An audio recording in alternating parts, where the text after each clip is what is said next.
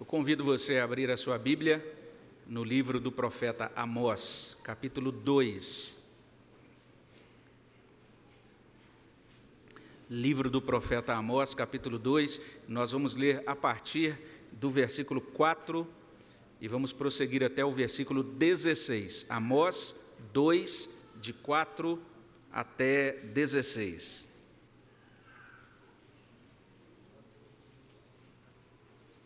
Você que está acompanhando da sua casa é convidado também a manter a sua Bíblia aberta nessa passagem. Nós temos também o texto projetado. Quero convidar você a ler comigo. Vamos ler a uma só voz. Livro do profeta Amós, capítulo 2, de 4 até 16. Leiamos.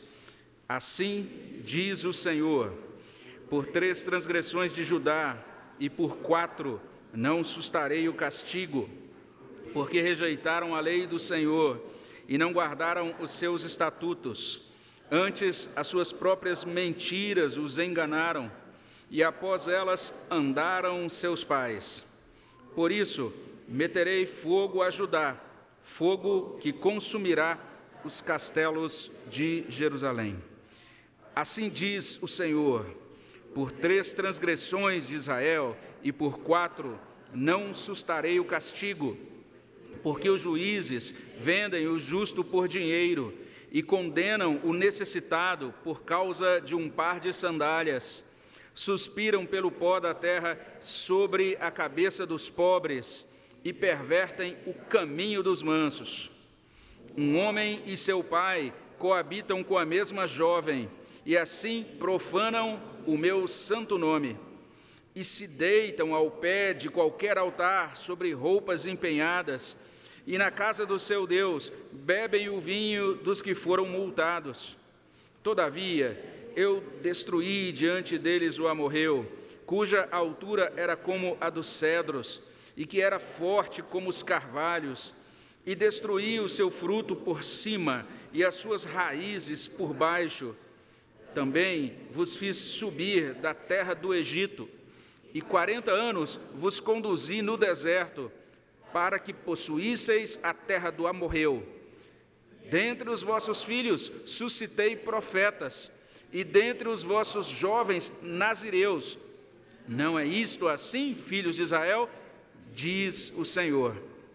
Mas vós aos nazireus destes a beber vinho, e aos profetas ordenastes, dizendo: Não profetizeis. Eis que farei oscilar a terra debaixo de vós, como oscila um carro carregado de feixes. De nada valerá a fuga ao ágil, o forte não usará a sua força, nem o valente salvará a sua vida.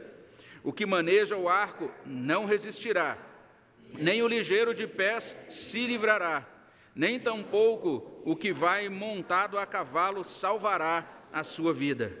E o mais corajoso entre os valentes fugirá nu naquele dia, disse o Senhor.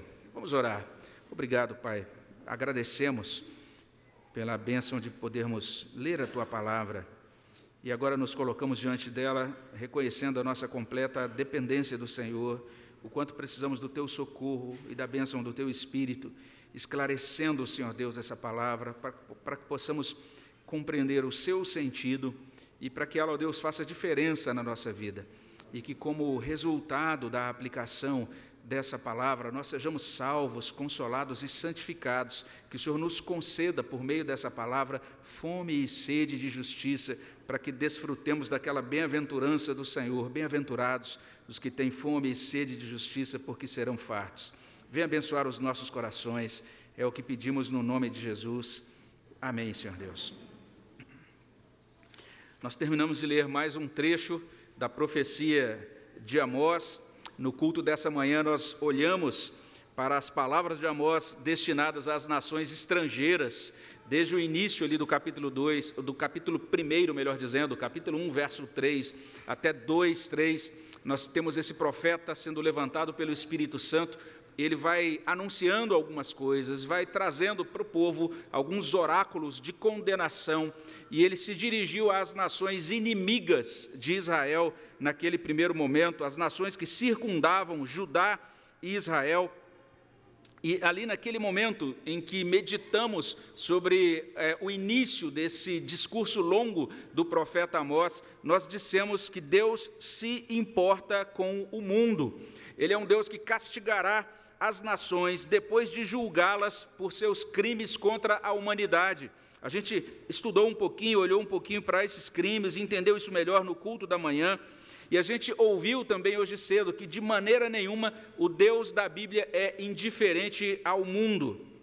Agora nós estamos diante daquilo que segue, né, capítulo 2, a partir do versículo 4 até o versículo 16. E o foco do profeta agora muda. Se de manhã, se até o capítulo 2, verso 3, ele se dirigiu aos pagãos ou aos inimigos de Judá e Israel, Agora o profeta vai falar com o povo de Deus. Olha que coisa interessante aqui nessa, nessa passagem de Amós.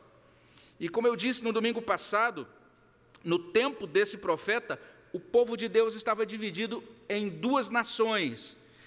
Tinha ocorrido uma divisão no reino, essa divisão aconteceu a partir de Salomão, e agora a gente tinha então essas duas nações, ou dois reinos, né? a nação que ficava no norte, chamada de Israel, o povo de Israel, os habitantes eram os chamados israelitas, a nação, que era o reino do sul, o reino de Judá, e os habitantes dessa nação chamados de judaítas. E como essas, essas populações desses dois reinos, essas populações descendiam dos doze filhos de Jacó. Então, Deus está falando nesses dois últimos oráculos com os filhos de Jacó, com o seu povo, com o povo da sua aliança.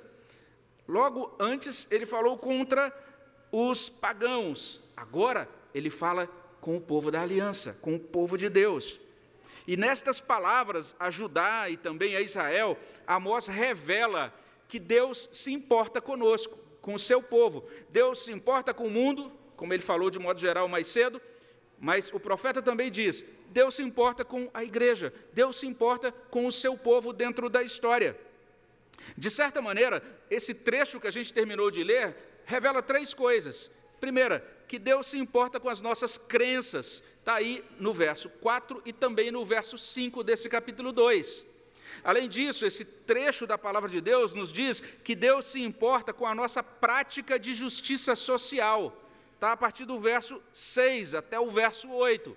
E quando nós olhamos o, o, trecho completo, o finalzinho dele, versos 9 a 16, nos ensina que Deus se importa com a nossa consagração a Ele. Ele se importa conosco. Então, nesse oráculo de Deus ajudar, nós aprendemos que Deus se importa com nossas crenças. É o que a gente lê aqui em Amós capítulo 2, versículo 4. Como um leão, Deus está rugindo a partir de Sião como esse profeta introduziu lá no capítulo 1, verso 2. Então temos o próprio Deus falando, veja só o início aí de, de, do versículo 4. Assim diz o Senhor, olha só o início.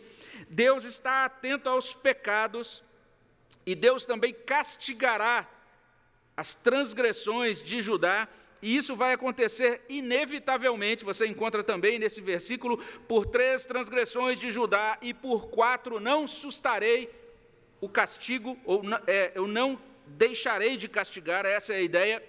E a estrutura gramatical desse texto permite falar de dois pecados de Judá. Esses dois pecados são repetidos por meio de um recurso da, do hebraico que a gente chama de paralelismo, um recurso da poesia hebraica.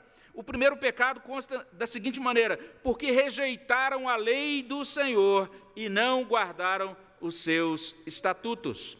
E o segundo pecado, Antes, as suas próprias mentiras os enganaram, e após elas andaram seus pais. Quando a gente pensa nesse primeiro pecado, rejeitaram a lei do Senhor, não guardaram os seus estatutos. Lei do Senhor e estatutos aqui constam como sinônimos nessa declaração por conta da questão do paralelismo. Simplesmente o, o profeta está dizendo: Judá deixou de valorizar a lei do Senhor. A gente encontra o Salmo 19, que diz: A lei do Senhor é perfeita, restaura a alma, enaltecendo a lei do Senhor. Mas nesse ponto da sua história, a palavra de Deus está dizendo que Judá deixou de atentar para o valor dessa lei. E quando nós pensamos no segundo pecado, quando diz aqui que o povo se deixou levar por mentiras, antes as suas próprias mentiras os enganaram, após elas andaram os seus pais. A gente pode simplesmente entender isso, que Judá se abriu para os falsos profetas. Ele preferiu seguir as falsas profecias, aqueles indivíduos que se levantaram naquela época e diziam que estava tudo bem, que eles podiam aguardar muita prosperidade, muita paz. E como foi dito, por causa daquelas transgressões, Judá seria castigada. Olha aí o verso 5: Por isso meterei fogo a Judá, fogo que consumirá os castelos de Jerusalém. Judá deixou de acreditar na lei do Senhor como devia. E Judá passou a acreditar em mentiras como não devia. Esse é o problema. Esse foi o pecado de Judá. Deus levou isso muito a sério. Deus se importou com a crença ou com as crenças de Judá. Isso é assim porque Deus se importa com nossas crenças. É um Deus que se importa conosco. Esse é o primeiro ensino de Amós, capítulo 2, de 4 a 16. E o profeta continua o seu anúncio, informando que Deus se importa conosco, revelando, em segundo lugar, que ele se importa com a nossa prática de justiça social. E ele vai trazer agora mais alguma, alguns pecados, né? vai mostrar outros pecados dessa lista das transgressões. Só que agora ele se dirige para Israel. Ele vai falar dos pecados de Israel a partir desse ponto. E a gente até mencionou isso de manhã, não é? O modo como Amós anuncia essa mensagem. Ele começa falando dos inimigos de Israel. E provavelmente o rei Jeroboão II e o povo de Israel, quando ouviu aquela mensagem, aquele anúncio de que Deus agora ia castigar os inimigos de Israel, provavelmente aquele rei, aquele povo celebraram, disseram que coisa boa, nossos inimigos serão derrotados. Deus está mostrando agora que Ele é conosco e que nós somos cabeça e não cauda, somos vitoriosos e abençoados, porque Deus realmente nos dá vitória sobre todo o mal, etc. Eles tinham muita razão para se entusiasmar, mas de repente chega num ponto em que o profeta diz: Olha, Deus também vai tratar com Judá. E nesse ponto, talvez eles até, alguns até se sentissem um pouco mais desconfortáveis. Como assim com Judá? Mas, na verdade, sendo sinceros, a maioria dos que habitavam no Reino do Norte dizia: que bom, muito bom para Judá. Porque era uma nação irmã, mas que fazia oposição ao Reino do Norte. Então é bem provável que naquela época eles tenham, de certa forma, é, até gostado daquela notícia. Mas de repente o profeta prossegue o seu anúncio e agora tudo muda porque ele olha para o povo de Israel e diz: Deus também vai castigar Israel. Olha só que coisa interessante. Eles devem ter se assustado quando Amós declarou: Assim diz o Senhor, por três transgressões de Israel e por quatro não sustarei o castigo. Deus, assim diz o Senhor, Deus tem algo a dizer a Israel. E agora, nós temos um profeta mencionando pela primeira vez uma nação que está debaixo do julgamento de Deus, mas ele não está mencionando uma transgressão ou duas transgressões, ele está mencionando quatro transgressões. Porque ele começou o seu discurso usando esse recurso retórico, dizendo várias vezes essa mesma coisa, falando então ah, sobre as ameaças nesses termos: por três transgressões do país tal, e por quatro não sustarei o castigo. Aí ele mencionava um pecado cometido por aquele país, ou dois pecados cometidos por aquele país. Mas quando ele fala, quando ele fala agora de Israel, do povo dele, ele menciona quatro transgressões. Israel será castigada por Deus também, inevitavelmente. Diz assim: Assim diz o Senhor: não sustarei o castigo. Olha só. E aqui a gente é desafiado nesse texto de Amós. O texto hebraico tem dois pontos aqui difíceis demais de traduzir. Existe um debate sobre esses dois textos. E eu vou tentar argumentar especialmente sobre o primeiro deles, sempre entendendo isso, que eu posso ser corrigido aqui, e se alguém depois falou, oh, pastor, acho melhor o senhor reconsiderar o que senhor vai dizer, não é? Mas é interessante a gente pensar nessas transgressões e para entendê-las bem e ver a relação delas com justiça social, a gente precisa entender o contexto. Tem um servo de Deus que traz uma palavra para a gente sobre isso. Ele explica a situação naquela época nesses termos. Ele diz assim: uma burocracia militar real governava Israel naquela época.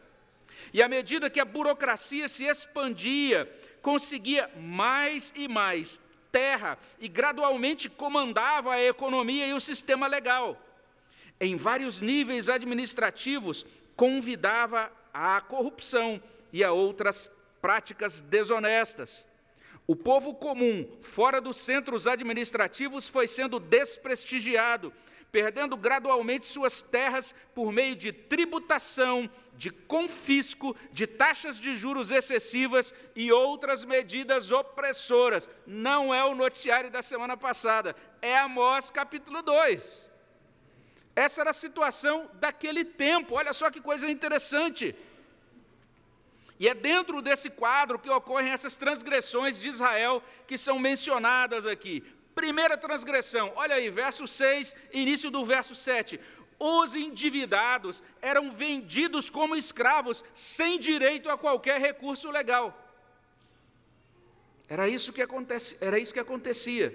Então você tinha uma dívida, você não conseguia pagar, você era preso por conta da sua dívida.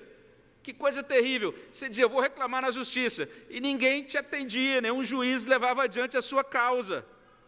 Olha que coisa terrível, porque os juízes vendem o justo por dinheiro e condenam o necessitado por causa de um par de sandálias. Olha que coisa terrível.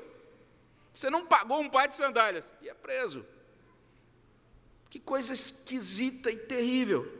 Verso 7: Suspiram pelo pó da terra sobre a cabeça dos pobres, pervertem o caminho dos mansos. Primeiro pecado de Israel, um pecado claramente de injustiça social.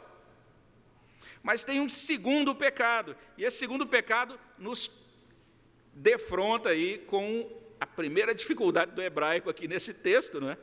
Porque nós encontramos na segunda, no, no, a, no texto adiante, final do verso 7, um homem e seu pai coabitam com a mesma jovem e assim profanam o meu santo nome.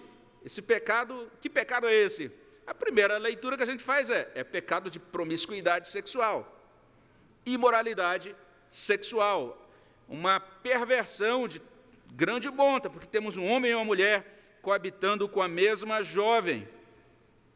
Mas a dificuldade do hebraico aqui não é pequena, porque essa palavra que é traduzida como coabitar significa literalmente ir.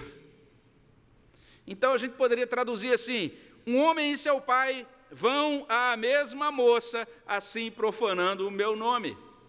E a ideia do texto hebraico é um homem e uma mulher, um homem e seu filho, seguindo uma jovem. É isso.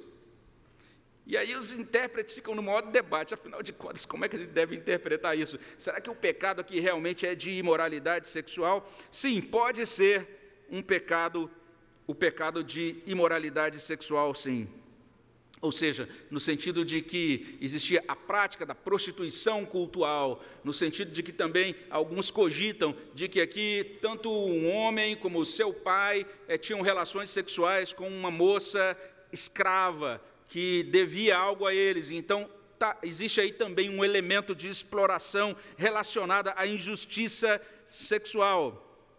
Mas é bem interessante algo que consta um pouco mais adiante nesse texto de Amós, porque a gente encontra algo mencionado em Amós 6, de 4 a 7, um banquete que era realizado naquele tempo. E a gente vai estudar isso melhor quando a gente estiver diante do capítulo 6 do texto de Amós. Mas os estudiosos dizem que aquele banquete mencionado em Amós 6, de 4 a 7, não era um banquete qualquer. É um banquete que os estudiosos normalmente chamam de banquete marzeá. Esse banquete marzeá também não nasce na tradição de Israel, era uma espécie de tradição trazida do paganismo. Então era uma espécie de celebração que eles faziam, com muita comida, com muita bebida, e alguns estudiosos dizem o seguinte: que aquele banquete mencionado em Amós 6, de 4 a 7, chamado banquete Marzeá, era um tipo de clube social religioso em que os patronos ricos iam para comer e beber em excesso. E na entrada daquele clube tinha uma moça, uma recepcionista. E que, de acordo com esses intérpretes, talvez o que Amós estivesse dizendo é isso: olha, o meu povo está assumindo essa prática desse banquete, e eles chegam nesse lugar, tem aquela moça, e o pai e o filho seguem essa moça para participar dessa atividade pagã. Na verdade, é, isso tem uma grande conotação do ponto de vista da justiça social, porque, de certa forma, está resumindo o tipo de vida daquelas pessoas que desfrutavam de grandes prazeres à mesa, no comer e no beber, à custas dos pobres, e ilustra a disposição de Israel de acolher, de aceitar costumes pagãos. Então, eu não sei se você vai aceitar essa interpretação aqui, mas seja qual for o modo como a gente faça a leitura, cada uma das interpretações sempre vai apontar para isso: exploração do mais pobre, porque no primeiro caso a gente tem essa ideia de uma moça escrava sendo explorada sexualmente. Mas tem a terceira transgressão de Israel, e essa sim é mais fácil de entender, porque o texto hebraico não, não traz nenhum tipo de dificuldade de tradução. A terceira transgressão é confiscar até a roupa dos pobres e confiscar também o vinho dos vinicultores. E a gente lê isso no verso 8: se deitam ao pé de qualquer altar sobre roupas empenhadas. Então, essa turma dos exploradores de Israel é, entrava na casa do, de Deus, ou na casa de um Deus, a gente vai falar sobre isso daqui a pouquinho, e as roupas que eles estavam vestindo não eram deles, eram roupas que eles tinham empenhado, que eles tinham agora, é, de certa forma, confiscado dos endividados. E bebiam, vejam só, bebem o vinho dos que foram multados.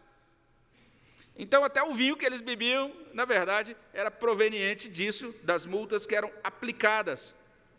Se a gente entende casa do seu Deus como os lugares de adoração de Israel, então a gente está diante também de um pecado de grande hipocrisia, porque era como se eles fossem nos lugares de adoração, vestindo aquelas roupas, mas as roupas eram de gente que eles tinham tomado a roupa, e depois tomassem o vinho e tomassem o vinho que era, na verdade, o vinho proveniente de multa. Ou pode ser também que essa casa do seu Deus signifique que eles estavam participando de cultos em templos pagãos, em lugares de adoração pagãos. E aí o pecado não seria de hipocrisia, mas seria também pecado de idolatria.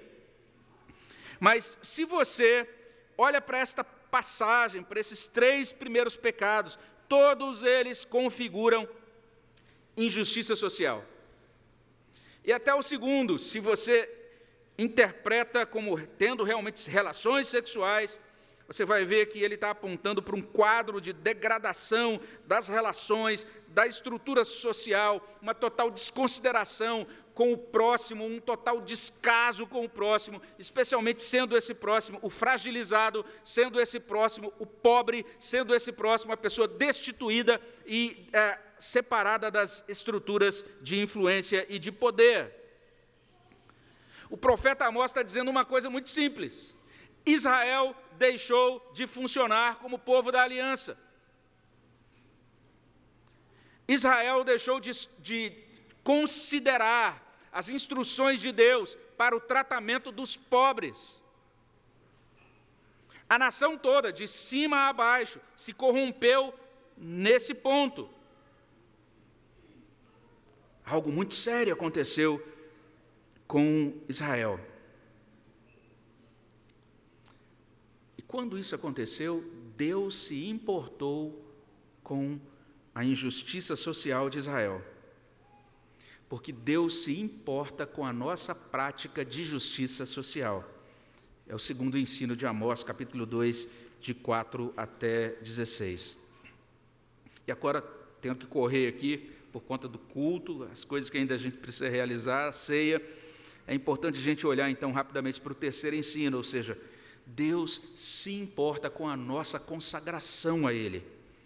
Isso porque a quarta transgressão, a última transgressão de Israel, é essa que consta aí no versículo 12. Olha só: Mas vós, aos nazireus destes a beber vinho, e aos profetas ordenastes, dizendo: Não profetizeis.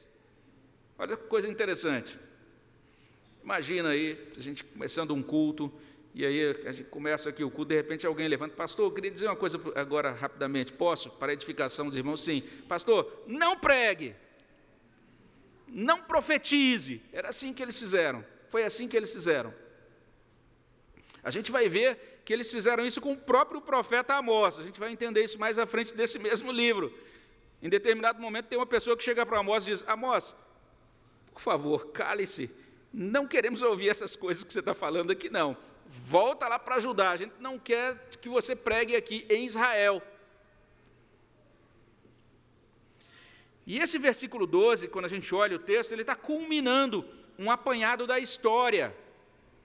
Deus, nesta, logo depois de citar o terceiro pecado, a terceira transgressão, Deus faz uma espécie de resumo da história você vai perceber, por exemplo, que os versos 9 a 12 registram o quanto Deus abençoou Israel, o quanto Deus concedeu vitória a Israel sobre os amorreus, está aí no verso 9. O verso 10 dizendo, diz que Deus libertou Israel da escravidão no Egito, que Deus conduziu a nação pelo deserto durante 40 anos. E no verso 11 diz que Deus concedeu duas coisas preciosas para Israel Veja só o que diz lá: dentre os vossos filhos suscitei profetas, dentre os vossos jovens nazireus. E ele termina: não é isto assim, filhos de Israel. Olha que presentão que eu dei para vocês, profetas e nazireus. Os profetas eram um grande presente de Deus, porque eles confirmavam o interesse de Deus em continuar falando com o seu povo. Que presentão, que bênção! Os nazireus também eram muito preciosos, porque eles eram uma espécie de símbolo da consagração da vida a Deus, um símbolo da consagração dos votos a Deus. E vale a pena depois você dar uma olhadinha em Números capítulo 6, de 1 a 21, para você ler a instituição desse nazireado, dessa, dessa forma de vida, algo que acontecia já desde uma decisão dos pais, essa consagração, esse voto feito a Deus. O nazireu, então, era uma pessoa consagrada, separada para Deus. Ele tinha que se submeter, então, a algumas regras. Uma delas era de não cortar o cabelo. Então, se você vê uma pessoa de cabelão grande, ó, tá aí uma versão moderna do visual nazireu, não é? Mas não apenas isso, eles também tinham essa regra de não ingerir bebida alcoólica. Era uma regra para o nazireu. Não podiam ingerir bebida alcoólica porque o nazireado simbolizava um compromisso com Deus por meio de voto. O nazireado, de certa maneira, estava dizendo alguma coisa sobre Deus, estava dizendo: esse é um Deus que leva a sério os nossos votos. Esse é um Deus a quem nós podemos, com quem nós podemos firmar votos, compromissos pessoais e levar a sério os compromissos assumidos com Ele. A gente sabe o quanto Deus se importa com isso. Por exemplo, lá em Eclesiastes capítulo 5, ele diz: quando você se aproximar da casa de Deus, quando você for entrar na casa de Deus, pense bem o que você vai fazer. Tome cuidado para não ser precipitado nos seus votos, porque é melhor você não fazer um voto do que você fazer um voto e não cumprir. Então a questão dos votos era importante porque entendiam que Deus se importa com os votos realizados. E ele se empenha naquilo que a gente, que a, gente a, a, partir do momento que a gente vai caminhando com ele e se consagrando a ele, ele também se empenha na realização das bênçãos da aliança, das bênçãos pactuais. O verso 12 de Amós, capítulo 2, está dizendo que os, os israelitas zombaram da instituição que representava consagração. E o que, que eles fizeram? Deram vinho aos nazireus, zombando da instituição. Além disso, os israelitas não quiseram mais ouvir Deus falando daí proibiram as palavras dos profetas. Pro, aos profetas ordenasse, dizendo: Não profetizeis. E reafirmando aquilo que foi dito no culto desta manhã: Deus existe. Deus liga para o que fazemos. Deus liga para o que acontece conosco, Ele se importa. Deus interfere e, inclusive, Deus castiga. Daí essas palavras finais de Amós, olha aí a partir do verso 13: Eis que farei oscilar a terra debaixo de vós, como oscila um carro carregado de feixes, de nada valerá a fuga ao ágil, o forte não usará a sua força, nem o valente salvará a sua vida, o que maneja o arco não resistirá, nem o ligeiro de pés se livrará, nem tampouco o que vai montado a cavalo salvará a sua vida, e o mais corajoso entre os valentes fugirá nu naquele dia é o modo do profeta Amós dizer: não vai ter escapatória.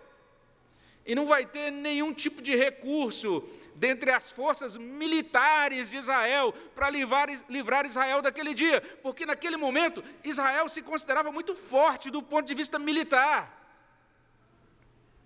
O castigo virá, ninguém dará conta dele. Israel sofrerá. Ou como diz um servo de Deus, o juízo seria extenso e completo o exército de Israel, incluindo a sua infantaria, os arqueiros e os cavaleiros, seria inteiramente destruído. Resumindo, Israel desprezou a consagração a Deus. Israel desprezou os profetas de Deus. Mas Deus se importou com a consagração de Israel a Ele. Deus se importa com a nossa consagração a Ele. Esse é o terceiro ensino de Amós 2, de 4 até 16. E daqui a gente pode passar para a conclusão, como de costume, recapitulando esses três ensinos. Vale a pena depois você olhar com mais calma para Amós 2, a partir do versículo 4 até 16, e perceber como Deus se importa com nossas crenças. Deus se importa com a nossa prática de justiça social, Deus se importa com a nossa consagração a Ele. E quando nós lemos toda essa sessão, né, todo esse primeiro bloco de oráculos de Amós nesse livro, que é impressionante, a gente fica ah, já sendo apresentado essa doutrina que já existe, já é mostrada desde o início da Bíblia, mas que é afirmada aqui com muita força.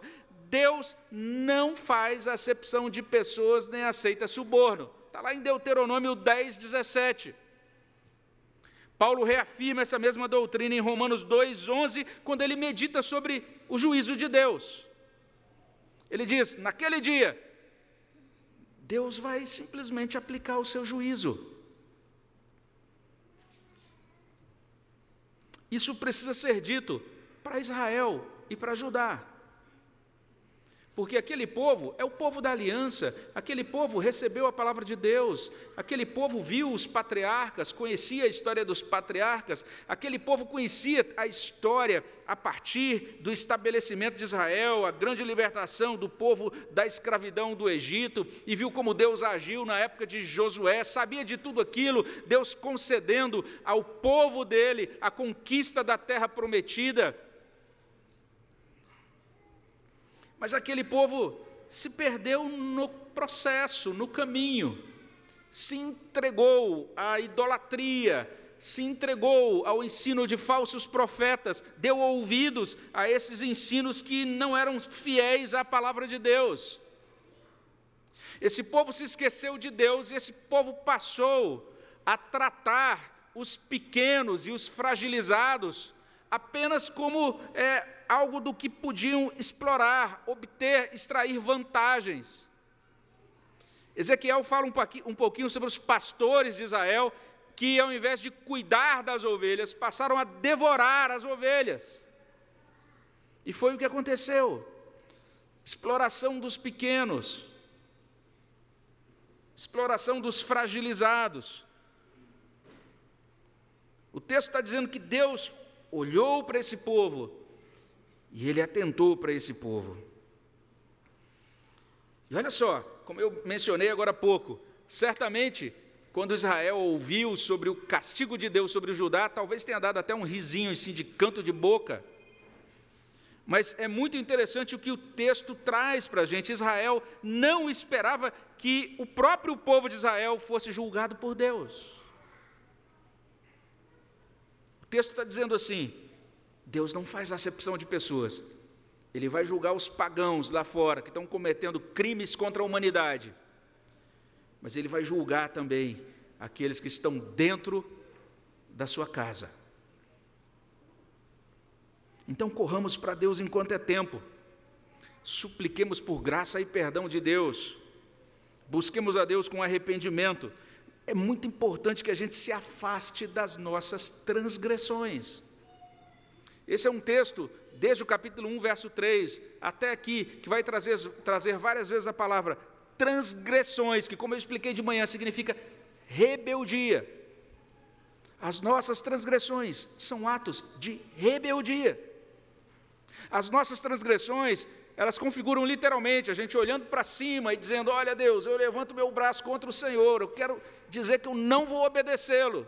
Eu conheço a tua lei, eu recebi a tua palavra, ouvi os teus profetas, não quero saber disso.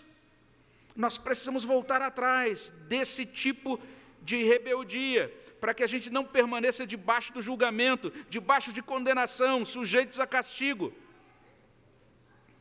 Uma segunda coisa que a gente pode dizer quando a gente olha para esse anúncio de Amós é que chegou a hora de levar Deus a sério.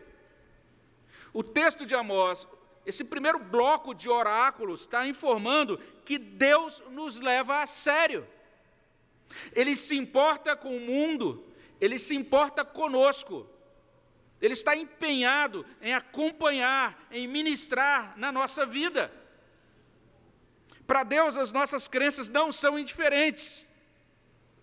Para Deus, a nossa prática nas nossas interações com o próximo, essas práticas que a gente chamaria aqui de práticas de justiça social, não são indiferentes. Para Deus, a nossa consagração a Ele não é indiferente. E por fim, quando a gente olha para esses oráculos, especialmente num primeiro domingo de mês, a gente pensa nessa mesa, a mesa do Senhor. A mesa do Senhor é a mesa do Deus que se importa. Essa é uma das implicações da mensagem contida nesse sacramento. É a mesa daqueles que acreditam nele, é a mesa daqueles que abraçam as verdades dele é a mesa que agrega aqueles que se importam com o próximo. Porque é uma mesa que não apenas fala da nossa união com Deus no sentido vertical, mas também da nossa união, dos nossos vínculos horizontais, da bênção de termos comunhão com Cristo, mas também da bênção da realidade da igreja como esse corpo de comunhão com Deus e uns com os outros. E a mesa da ceia é a mesa da consagração participam do pão e do cálice os que estão comprometidos com consagração. Examine-se, pois, o homem a si mesmo, e assim coma do pão e beba do cálice. Então vamos nesta noite, nessa ocasião, vamos declarar a nossa fé. Nessa ocasião, vamos declarar o nosso amor a Deus e uns aos outros. Vamos participar dessa mesa do Senhor. Vamos orar. Senhor, abençoa os nossos corações e confirma a tua graça sobre nós, enquanto agora participamos da tua mesa, enquanto, ó Deus, participamos desse culto, é o que pedimos no nome de Jesus. Amém, Senhor.